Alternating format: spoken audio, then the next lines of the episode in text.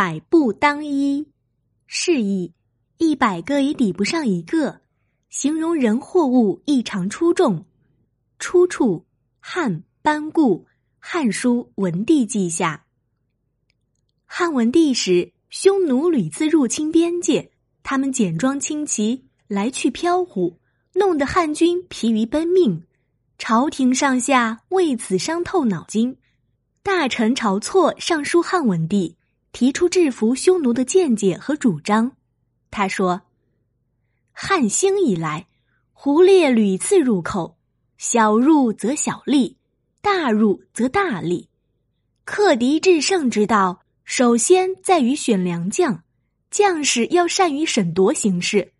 兵法说，扩张武的沟渠。”漫过车辆的河水，山途林密，积石蔓藤，是步兵用武之地。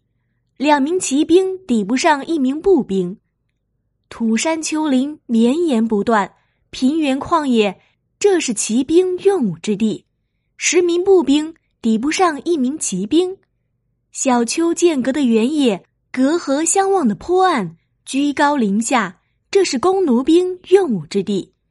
执短兵器的步兵和弩兵相较量，一百个步兵也抵不上一个弩兵。